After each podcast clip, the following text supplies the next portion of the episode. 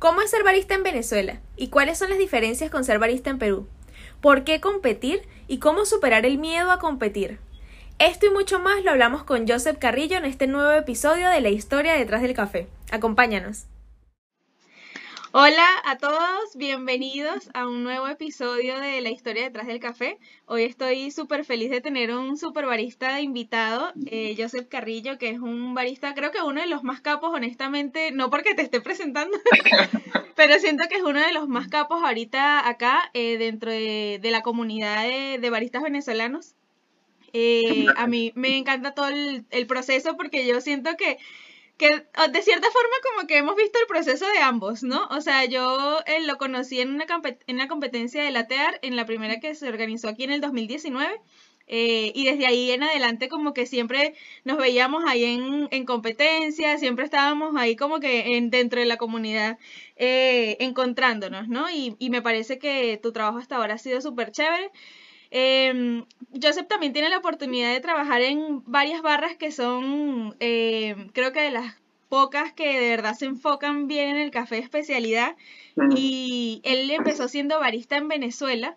Y a mí me gustaría que él nos cuente como que cómo es esa experiencia, ese contraste de ser barista en Venezuela versus ser barista en Perú y al nivel que eh, las barras en la que ha trabajado acá en Perú. Entonces, bienvenido Joseph, ¿cómo estás? Un placer tenerte acá. ¿Cuánto tiempo tienes como barista? Cuéntanos este, todo tu proceso. Eh, mira, como dijiste, bueno, soy de Venezuela, de una ciudad que se llama Cumaná, que es de eh, prácticamente igual que acá, en Lima, como de la playa. Me siento muy bien familiarizado. Y, o sea, yo ahorita tengo alrededor de casi unos seis años de barista sumando el tiempo que estuve barista en Venezuela. Claro, eh, la evolución siempre tiene que ser hacia arriba. Eh, bueno, anteriormente allá creo que llegué a trabajar en una de las mejores cafeterías en, en, Cumaná, que quería dar ese paso como a, oye, ya no solo es latear, no, creo que deberíamos tostar. Pero claro, en ese, en ese momento estaba en el creo que deberíamos. Ya luego, eh, esa fue mi última barra. Después de ahí estuve un tiempo haciendo unos cursos con un amigo, una escuela en Venezuela que se llama Escuela Itinerante de Café de Oriente. Eh, ese fue, esa fue mi última chamba, que fue como que enseñar todo lo que sabía en ese momento a, a un montón de chicos que querían hacer lo mismo que estamos haciendo ahorita en Perú, ¿no? O sea, querían aprender para salir a, luego buscar una chamba.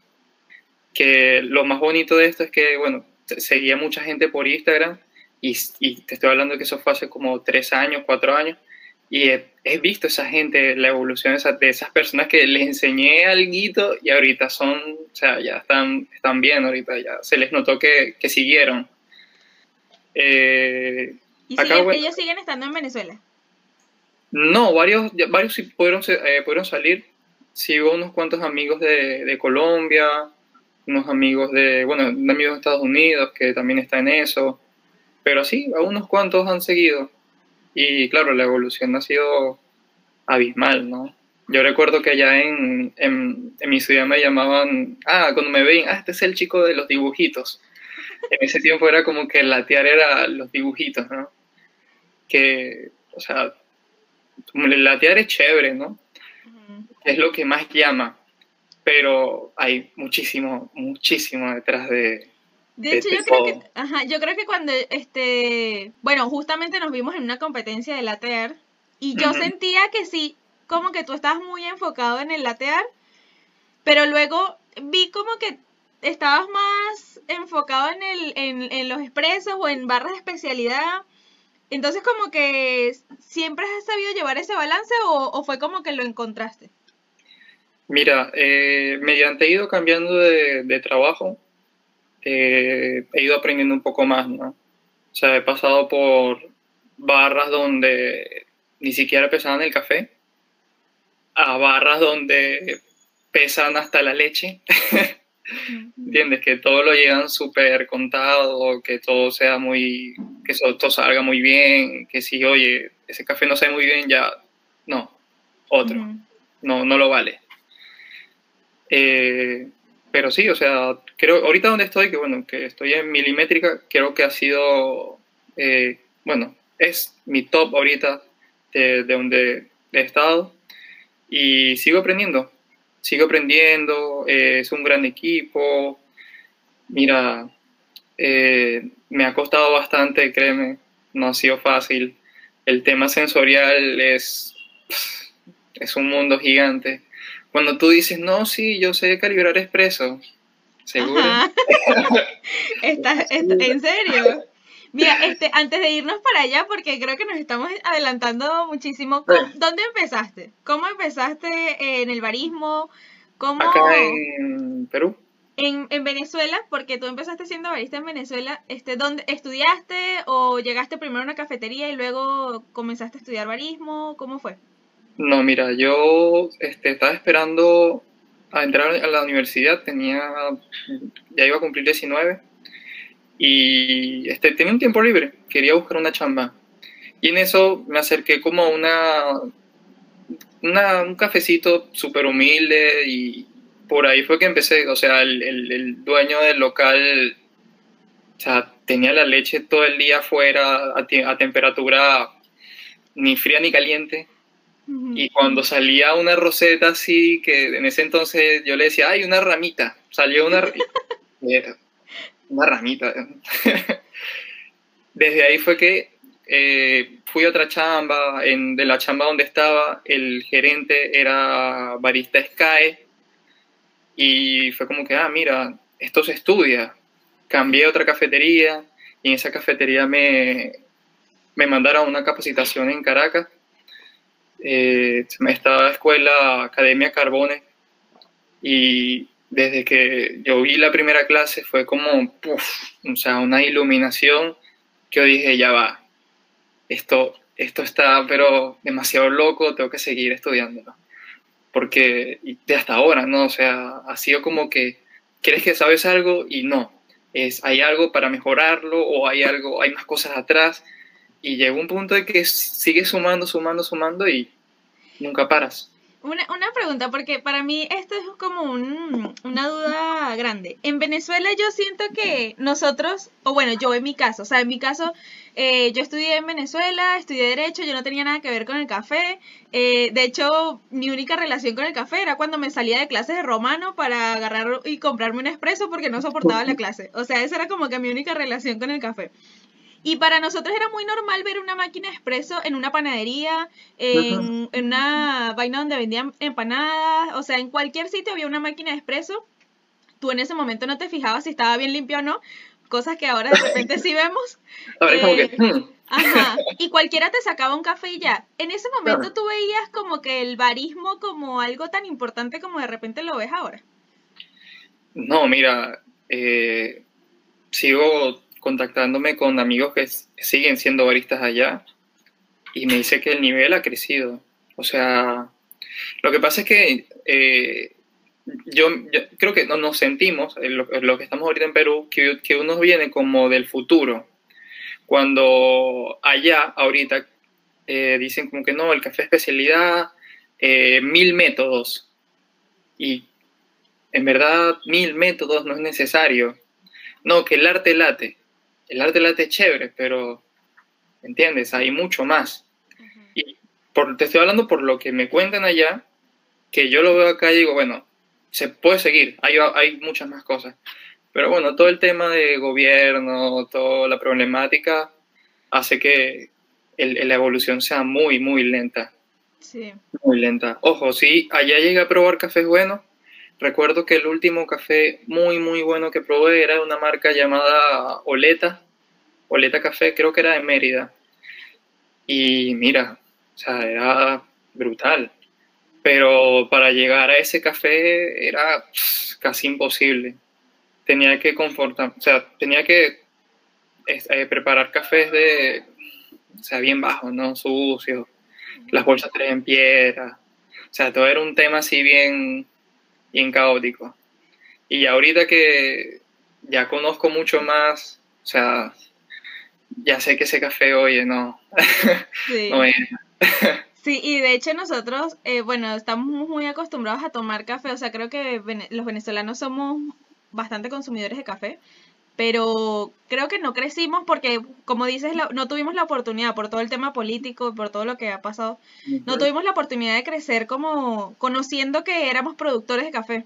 Era como que, ah, sí, hay café en, en Venezuela, ok, hay café en la casa, pero no sabíamos que éramos productores de café. Creo que los únicos que sí tuvieron un poco más de esa cultura fue eh, las personas que vivieron de Mérida, porque de hecho yo he conocido a varias personas que vienen de allá y sí como que, no, en, en Mérida hay cafeterías de especialidad y como que te hablan mucho del tema a pesar de que no sean como baristas o, algo así. Entonces, yo creo que ellos sí tuvieron la oportunidad de tener más esa cultura, ¿no? A pesar, o sea, nosotros creo que estuvimos más lejos de eso. Sí, sí, sí. Yo creo que, o sea, yo que soy de Cumaná era, para que llegara un café muy especial era bien difícil. Y siempre era de Mérida, entonces ellos tenían buenos cafés. De los sitios así que siempre he escuchado, bueno, Maracaibo, Caracas, Mérida, eran los sitios más top que yo llegué a escuchar, ¿no? Y llego a escuchar ahorita. Eh, ¿Cómo? Sorry, este, que te iba a preguntar, y cuando llegas a, Perú, ¿llegaste al café como tal? ¿El, ¿Fue tu primer trabajo, el primer trabajo? Sí, de hecho, o sea, yo llegué y dije, yo vengo aquí a ser barista y a seguir trabajando con café, que es lo que me gusta y, o sea, ya lo empecé, ya no tengo vuelta atrás, tengo que seguir nomás. ¿Y que, cuál fue tu primera cafetería acá? Mira, la primera donde estuve em, fue un café en Barranco que era, no me, no me acuerdo ahorita el nombre, que es este bar y café entonces era mi primera vez también en una barra de servir cócteles y todo este tema. Y tenía turnos de noche y todo el tema. Y ahí fue que dije, no, a mí me gusta el café. Yo no, no, no, no me gusta preparar Bloody Mary, pisco, no, no me gusta nada de eso. Ni abrir cerveza, no, yo quiero hacer café. Y fue, yo estuve en ese, en ese entonces ahí como dos meses, tres meses y luego me fui mudando. Llegué a una panadería donde, bueno, tenía máquina y la panadería era chévere, pero tampoco se enfocaban en el café.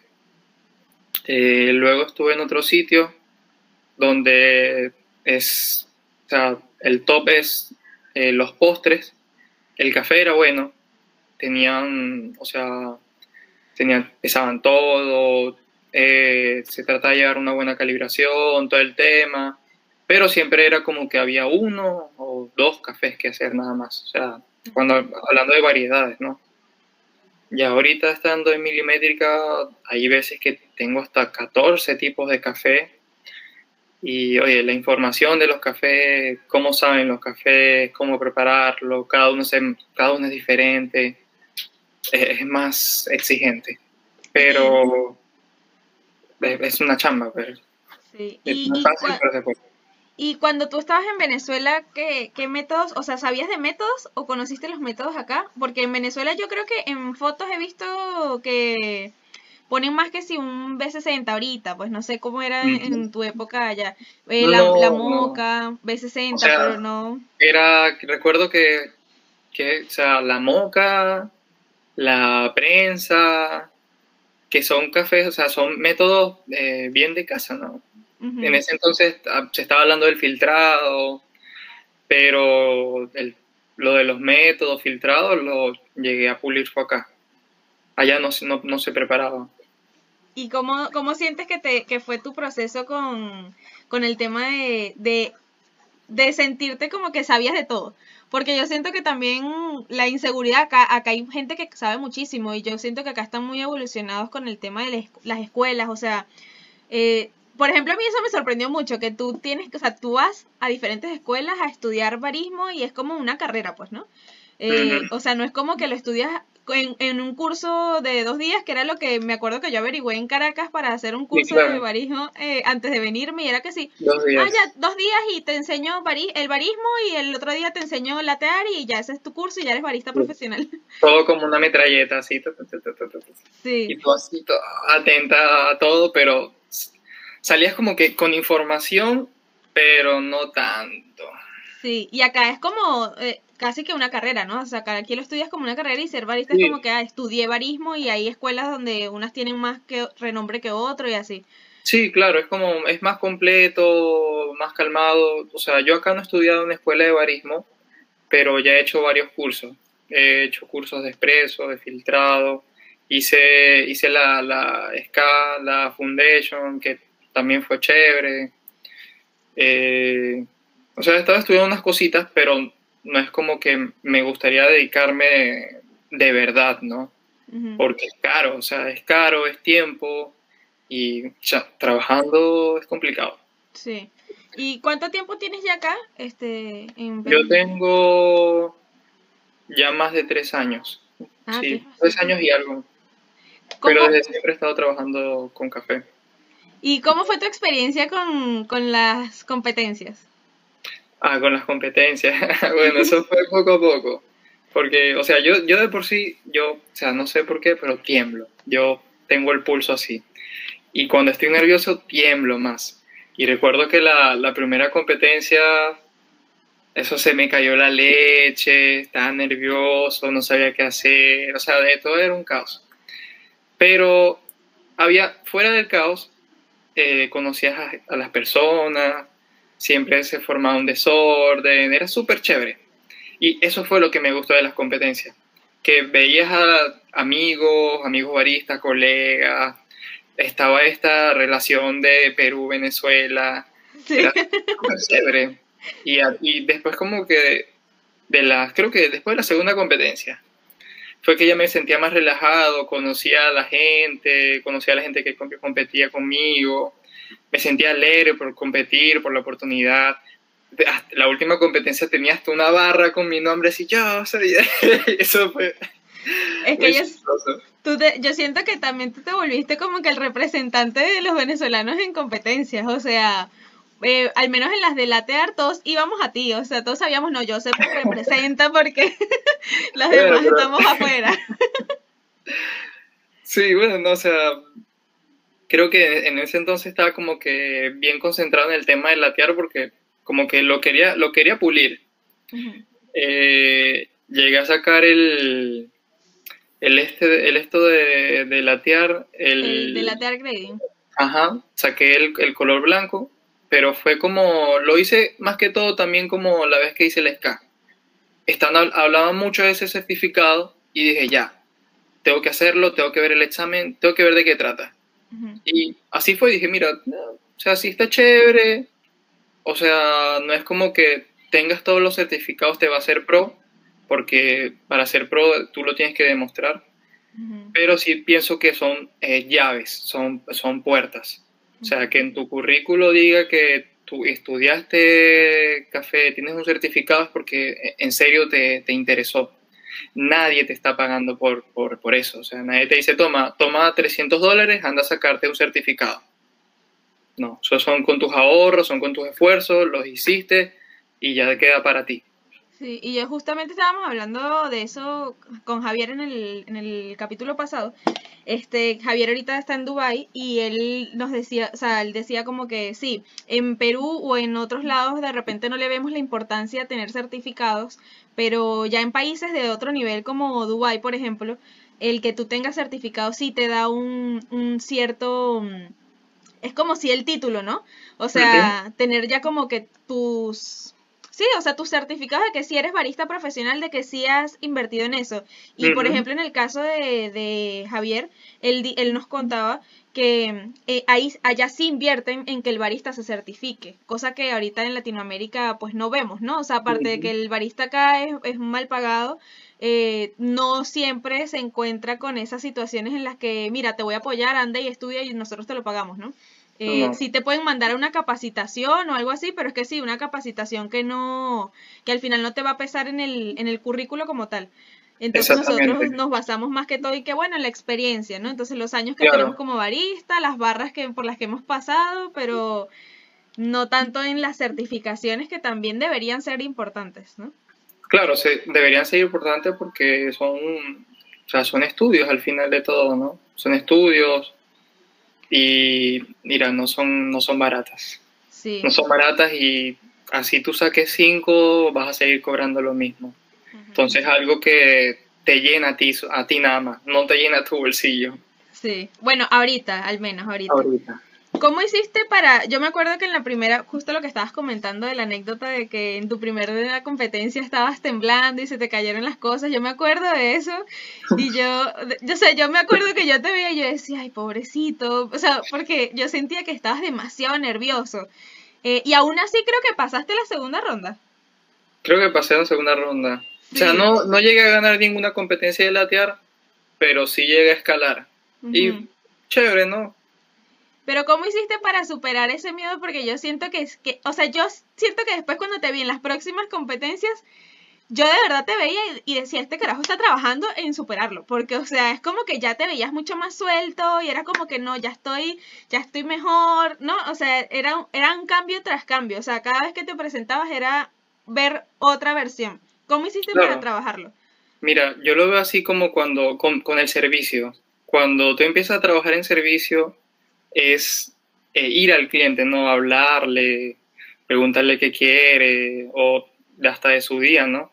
Y hay personas que son tímidas, o sea, personas que entran a una barra y, y no les gusta hablar con el cliente porque le da, le da roche, le da pena, le da vergüenza. Pasa lo mismo con las competencias, o sea, la primera vez como que tienes esa, ese, como que te da todo nervioso, como que no sabes qué decir, pero ya luego es como que ves así como ya, ya yo he hecho esto, ya sé que tengo que, ya, ya sé a qué vine, puedo hablar tranquilamente, y, es también como una paz mental y, respirar. Sobre todo, respirar. Respirar, es súper importante, ¿no? Sí, sí, o sea, es, es por lo menos en, en competencias nacionales que, que, son las que he hecho, ya conoces a todo el mundo, conoces a la gentita, ya empiezas a saludarlos por sus nombres, ya la gente te conoce. En competencias internacionales ahí sí ya cambia un poco la, la cosa, ¿no? El idioma. Ya es, ahí tendría que, me va a pasar lo mismo que la primera vez en la nacional, todo espijoso, sí. ¿Te ves compitiendo internacionalmente? Mira, eh, ahorita la verdad que no. Eh, siento que, o sea, es complicado. Primero complicado porque necesitas un equipo bien fuerte, necesitas dinero, eh, o sea, y, ganas de ganar así, pero vas a ganar. Y, es mentira que a la primera vas a ganar, o sea, es una cuestión de intentarlo una, dos, tres, cuatro veces y, el, y todo el mundo tiene que confiar en ti, porque tú eres como que la persona elegida de la tostaduría o de la cafetería o de la, no sé, X. Es el elegido, ¿no? Y es seguir, seguir, seguir, intentarlo, intentarlo hasta que ya, un día lo lograste, pero siempre es intentarlo. Y pasarla bien. Sí, yo creo que eso es lo más importante, pasarla bien, porque si no, es como dices, o sea, por ejemplo, si no ganas, o sea, si no ganas nada, si no llegas a un, a un lugar uno, al menos te lo disfrutaste, ¿no? El proceso. Claro, claro. Sí, es que es así. Es así, tal cual. Yo no ganaba, pero me iba súper contento. me pasaba tal cual. Y además que, como tú dices, en las competencias ya nosotros armamos nuestros grupos. Me acuerdo que yo cuando fui a la primera competencia, yo estaba como que muy lejos de todo lo que era el grupito de venezolanos baristas. Y cuando yo llegué a la primera competencia, ustedes ya tenían su grupo. O sea, de hecho que ustedes estaban como que todos juntos. Y yo no los trataba, o sea, yo no los conocía, pues, y yo, yo, a mí ya me llamaba la atención, era como, ah, toda esta gente se conoce, o sea, ah, todos ellos están juntos, ah, no sé qué. Y después en las próximas competencias igual, ¿no? Y cada vez el grupo era más grande, más grande, más grande, más grande. Y parecíamos más venezolanos que peruanos incluso a veces en las competencias. es que siempre se, hacen, siempre se hacen, siempre se hace sonar, o sea, siempre pasa. Tú pones a cinco y ya, ya. La bulla, empieza la bulla. ¿Qué crees que te dejaron estas competencias eh, o cómo crees que contribuyeron estas competencias a tu carrera? Mira, eh, yo creo que hablando comercialmente hablando, como que te vendes como, como barista, ¿no? Te, o sea, yo la última competencia que estuve, después que salí, eh, recibí una llamada y fue de una, una tienda que se llama Café Equipos, que ellos venden eh, máquinas y toda esta cuestión de molino. Y para chambear con ellos, querían que yo fuera su representante para instalarle máquinas en distintos sitios de Perú. Y bueno, gracias a esa competencia, tuve esa llamada que me dio una chamba como por, creo que fue como cuatro meses. Y pude conocer Ayacucho, Chiclayo, pude conocer varios sitios, instalar eh, máquinas, cosas que no había hecho todavía. Y fue, fue chévere, fue chévere. O sea, te, te abre a otras oportunidades, te haces conocer. Es como que, oye, aquí estoy, sé, hacer esto, el que quiera. Sí, yo también siento que eso es, es, es una de las virtudes. Y también, por ejemplo, cuando vas a un trabajo y ya como que muestras tu currículo y y, o sea, el, siempre preguntan por ti, ¿no? O sea, siempre en el mundo del café es como, ¿conoces a tal barista? Y con, si tú ya has competido, si tú has estado como que activo dentro de eventos en la comunidad, es como, ah, no, si yo lo conozco, yo lo vi en tal lado haciendo tal cosa y es como que al final te ayuda. O sea, la gente cree que no, pero al final sí te ayuda mucho. este, yo también creo que es, bien importante como que esa presentación en el mundo del barismo, ¿no? En donde estés, o sea, ya sea, obviamente nosotros estamos acá en Perú y de repente mm, tuvimos esa oportunidad de que el 2019 fue el boom de las competencias, de presentarnos y de, los eventos, ¿no? Porque también había muchos eventos. Pero yo creo que donde estés, ¿no? Eh, sería bueno que siempre como que se integren dentro de las comunidades, porque eso les va a abrir muchas puertas. Sí, claro.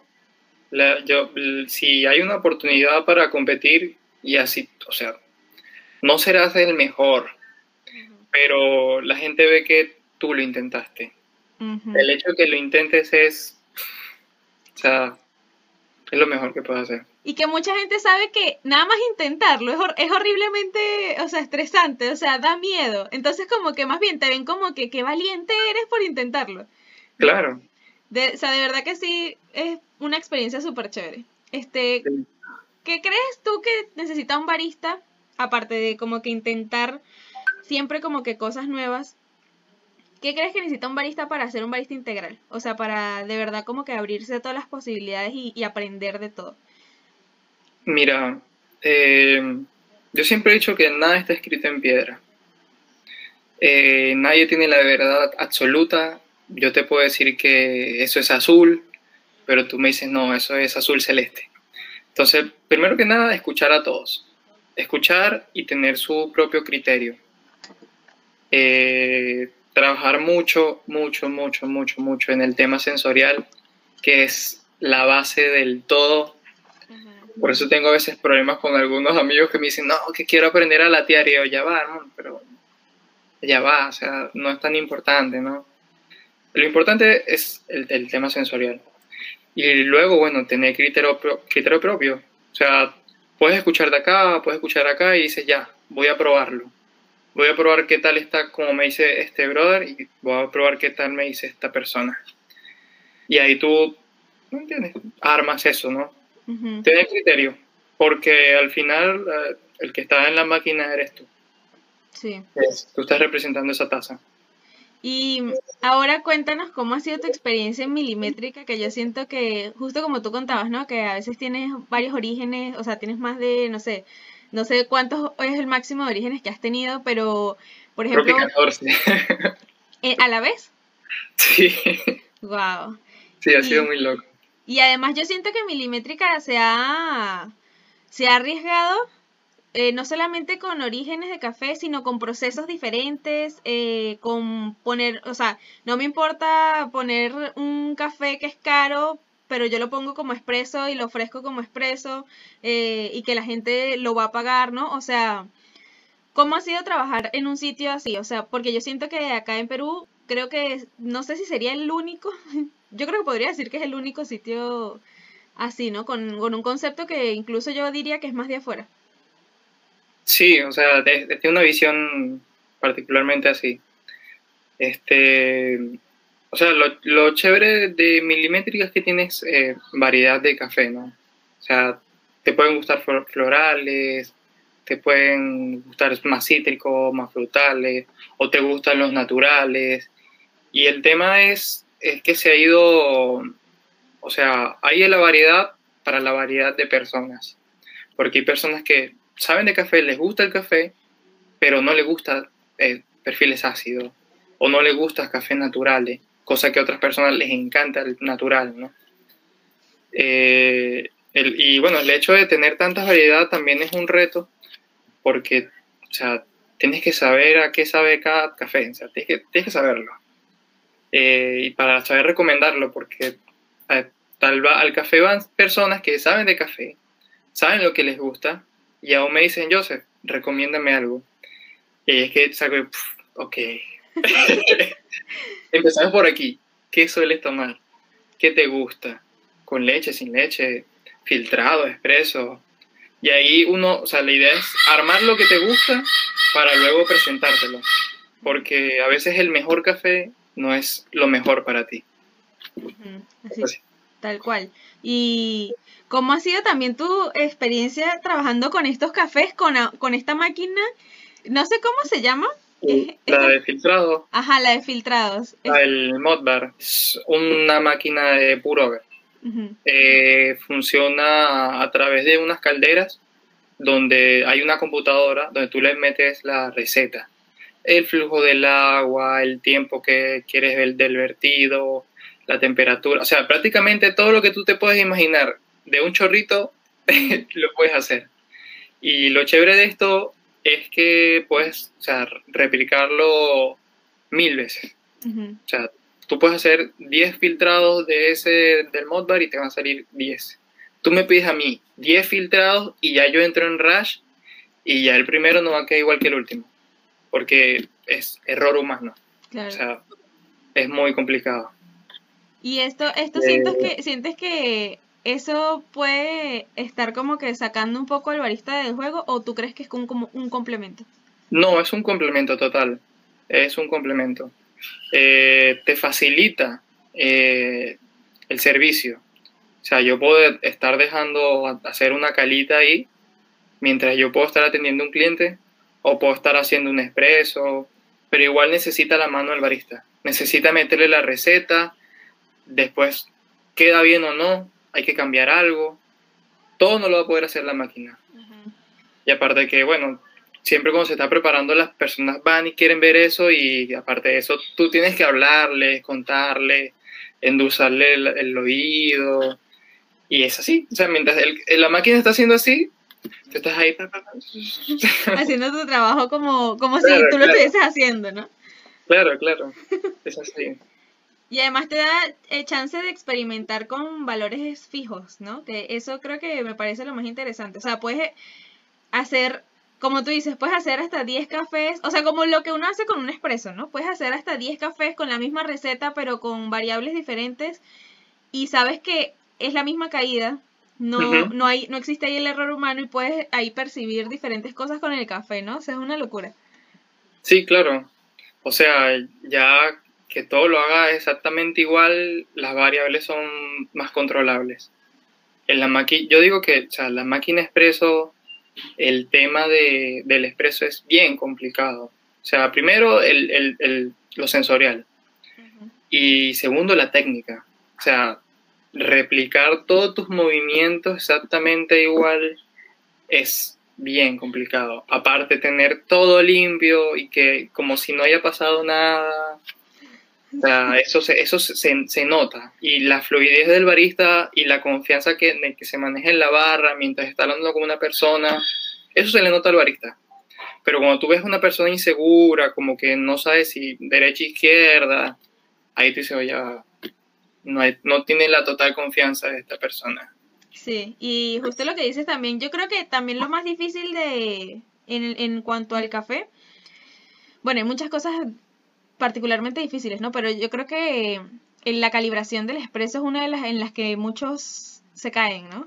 Este, en las que muchos fallan, porque muchos eh, tienen como que el concepto de no, la acidez es lo que tenemos que buscar, eh, luego entonces no, mientras sea más dulce mejor.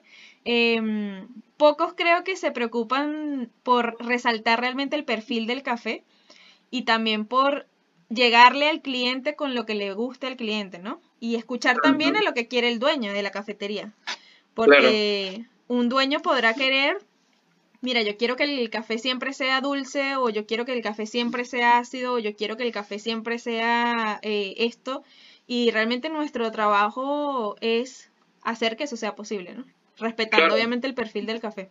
Sí, no, tal cual. O sea, nosotros cuando vamos a calibrar un café, lo primero que hacemos es catar el café. O sea, ¿a qué sabe el café?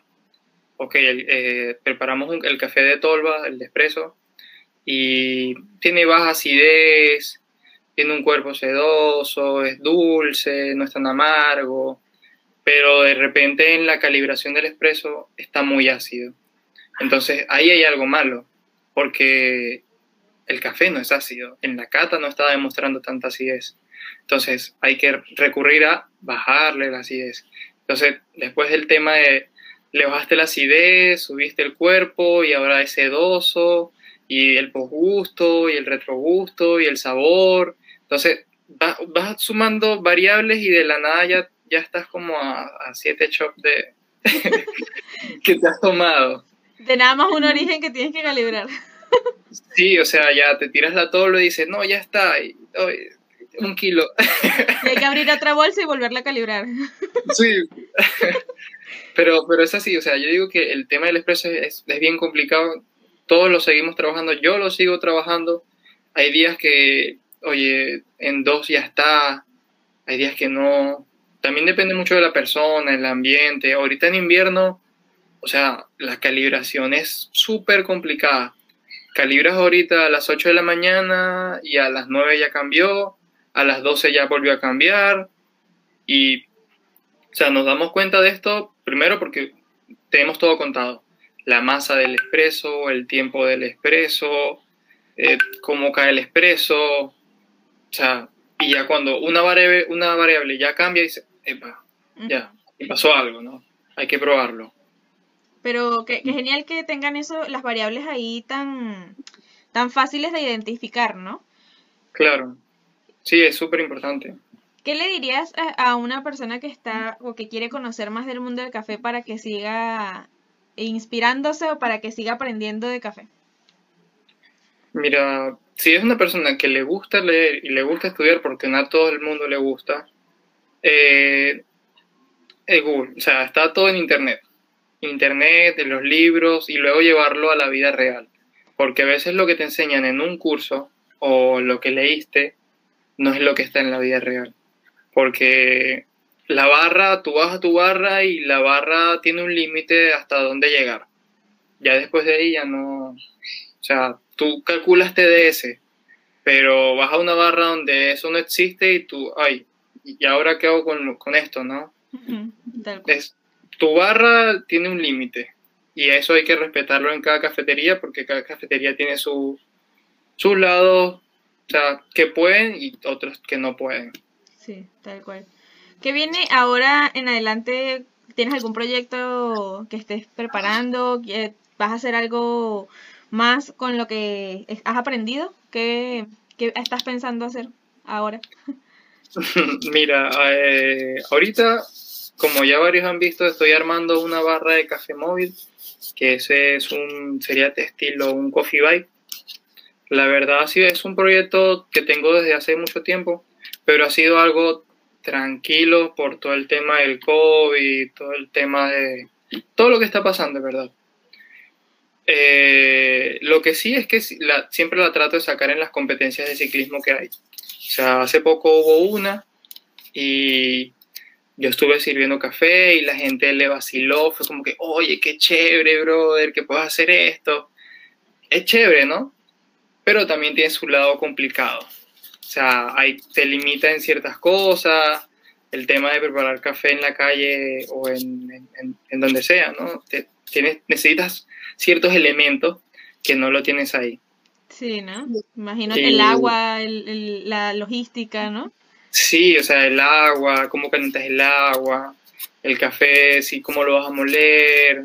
Y si eres de que prepara cafés especiales y tienes mil, mil variantes en la cafetería, pero vas a hacer, me voy con mi barrita a la playa, digo, oye, esta no es la barra a la que suelo hacer café, tengo que ahora inventarme otras. Te saca de tu zona de confort también, ¿no? O sea, chévere por ese lado. Saca tu zona de confort, pero es otra experiencia, es más chévere, el café sabe más rico, o sea, es como que estás en otro ambiente donde tú dices, oye, me estoy disfrutando el café y me estoy disfrutando este paisaje, acá no hay nada, y es como que, wow, o sea, una taza de café, oh. Sí. Sí, literal, otra experiencia. O sea, de hecho yo también vi las fotos que tú subiste de eso y me encantó. O sea, espero que lo puedas hacer pronto y que se te dé porque de verdad me parece una gran idea. O sea, justo lo que dices, alguien que está así literalmente pasando por la playa y estés tú ahí haciendo cafecitos, o sea, me parece increíble. O sea, me parece súper chévere. Sí, es súper chévere. Ya veremos si este año o el próximo se, saca ese proyecto. Pero es lo que, sí. Sí, ojalá que sí. Muchas gracias por haber estado acá. Me encantó esta conversación de nuestras experiencias este, con el café acá. Y bueno, nada, este, si quieren probar los cafecitos que hace Joseph, pues, pues lo pueden encontrar en Milimétrica, en Miraflores, las personas que estén acá en Perú. Eh, y los que no estén en Perú, pues lo pueden seguir en sus redes sociales como Joseph. Joseph Skills. Joseph Skill. Igual ahí él está subiendo. Antiguamente, antiguamente Joseph Barista, pero ya no. Joseph Skill ahora. Entonces ahí él va subiendo igual eh, bastantes cositas. A veces ha sabido que sí, libros eh, y cosas bien chéveres que uno puede ir agarrando también información valiosa. Sí. Muchas gracias. Eso ha sido todo por el episodio de hoy. Si te gustó, no te olvides de darle like y suscribirte. Y nos vemos en un próximo episodio de La historia detrás del café. Hasta luego.